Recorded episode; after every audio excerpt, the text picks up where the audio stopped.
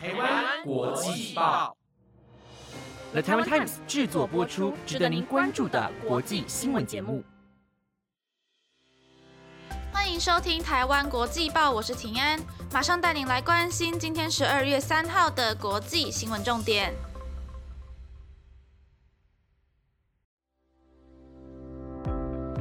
各位听众朋友们，大家晚安。我们国际报的忠实听众一定有发现，这周的主持人们都有邀请大家一起到 IG 搜寻台湾国际报，参与我们的特别企划“猜猜我是谁”活动。那我当然也要参与卡啦。给大家一个提示，我的发色比较特别一点点，这样应该超级明显了吧？欢迎大家到台湾国际报的 IG 现实动态留下你的答案，让我知道你们有没有猜对哦。而在十一月的最后，地球上也发生了不少大事。除了英国最新的第三剂疫苗研究之外，还有澳洲的教育部长的婚外情曝光，甚至被指控暴力行为。而美国慈善家贾桂林在比佛利山庄的住家遭到窃贼入侵，不幸中弹身亡。还有十五岁的高二学生居然拿枪在学校扫射。想要了解更多的国际新闻焦点的话，就请各位一定要收听到最后哦。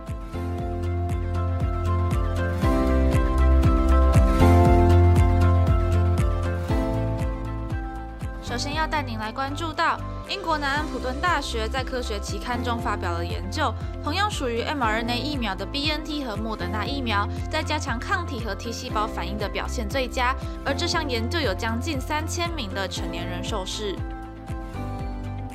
受试者会先完成施打两剂的 A Z 或是 B N T 疫苗，等待三个月之后，他们就会替受试者接种第三剂作为加强剂。根据报告，无论前两剂疫苗打的是 B N T 还是 A Z，只要第三剂加强剂是至少一半剂量的 B N T 或是全剂量的莫德纳。对于抗体和 T 细胞就可以给出非常好的效果，而如果使用的是其他厂牌，例如 A Z 或是胶生等等，虽然还是有一定的保护力，但比起 B N T 和莫德纳，增强抗体的效果就没有那么高了。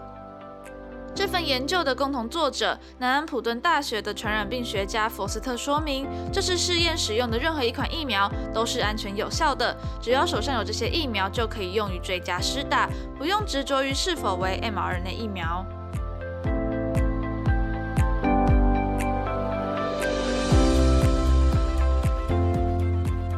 着要带您来关心到，澳洲前政府职员米勒指控澳洲教育部长塔吉，表示两人在二零一七年的交往期间，塔吉曾经对他在肢体和情感上施暴。不过塔吉全面否认了这些指控。米勒曾经是塔吉手下的新闻秘书，这段婚外情在去年被米勒公开。如今米勒表示，他遭到了情感和身体上的虐待，并认为这是因为他们之间存在着严重的权力失衡问题。米勒向媒体发表声明时描述，他曾经在凌晨接到媒体打来的电话，一旁的塔吉因为被吵醒十分不满，将米勒从床上踢下了地板，并进行言语上的辱骂。经过事件的发酵，塔吉承认了与米勒的婚外情，但是他否认了米勒的指控，也将声明给了当地媒体，去反驳米勒的言论。而澳洲总理莫里森也在随后宣布，塔吉同意停职，但前提是要进行独立和公平的调查程序。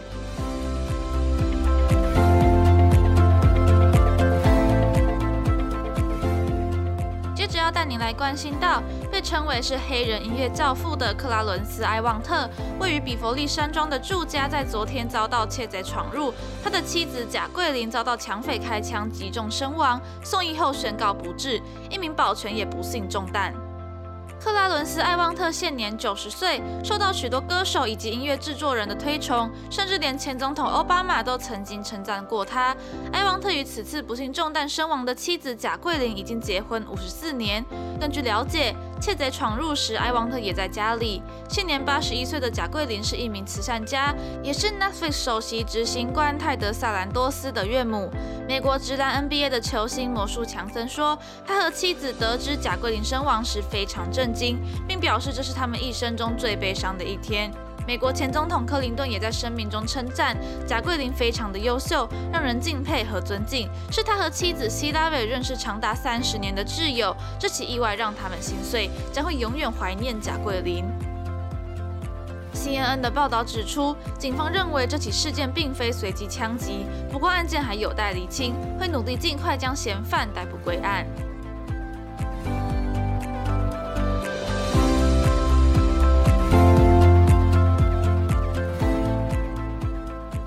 接着要带您来关心到，两个月前，奥地利前总理库尔茨因为卷入贪污腐败的丑闻，执政盟党绿党命令他辞职下台，当时震撼了政治圈。而如今，他更宣布退出政坛，震惊了整个奥地利。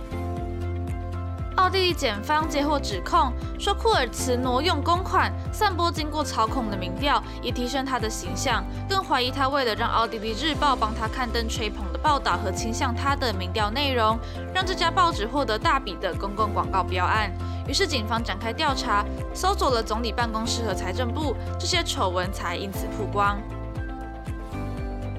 库尔茨在二零一七年时只有三十一岁，带领人民党赢得该次大选，成为全球史上最年轻的以民主方式选出的国家领导人，又被称为政坛神童。但是在经历二零一九年的联合政府瓦解，以及今年十月的指控之后，库尔茨今天对媒体发表了长篇声明，否认所有的不法指控，并表示自己不是圣人，但也不是罪犯，更说到自己很期待上法院的那一天。能让他在那里证明指控是不实的，而库尔茨也宣布自己即将卸下人民党党魁的职位。这位政坛神童的未来会往哪里走？外界都感到十分好奇。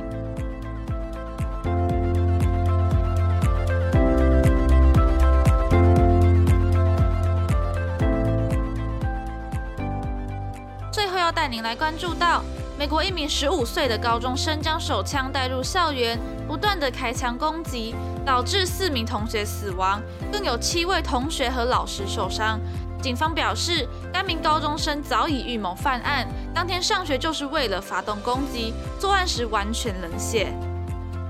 根据警方的说明，就读于密西根州牛津高中的高二学生克鲁布里，曾经在他发动枪击的前一晚，用手机录了一段影片。预告他隔天的校园攻击计划，日记本中也写下了类似的内容，但是这部影片并没有上传到网络上。警方更发现克鲁布里在他的 Instagram 上传了这把犯案手枪的照片，并称那把枪是今天才刚到手的美人。而奥克兰郡的警长布查德表示，克鲁布里的杀人意图非常的明显，利用近距离开枪的方式，直接射向受害者的头部或是胸部。警长也说，克鲁布里在展开攻击之前，曾经因为不明原因被学校找进办公室，当时有父母的陪同。不过过了不久，他从厕所走出来，在走廊间开枪，甚至在同学逃跑时更换子弹。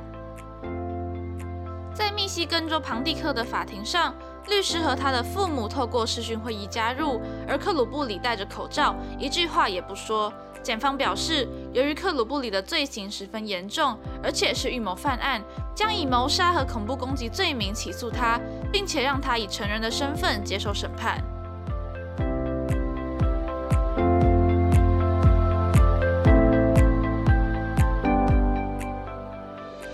以上是今天的台湾国际报，本节目由了台湾 Times 制作播出。听完今天的节目，是不是更能透过声音猜出我的外貌了呢？欢迎到 IG 搜寻台湾国际报。在现实动态中投下你宝贵的一票哦！感谢各位听众的收听，希望你们能喜欢今天的新闻内容。如果对于节目有任何的建议或者是想法，都可以到 Apple Podcast 留言告诉给我们，也欢迎到 IG 和 FB 看看我们不同主题的报道哦。感谢大家的收听，我是平安，我们下次再见。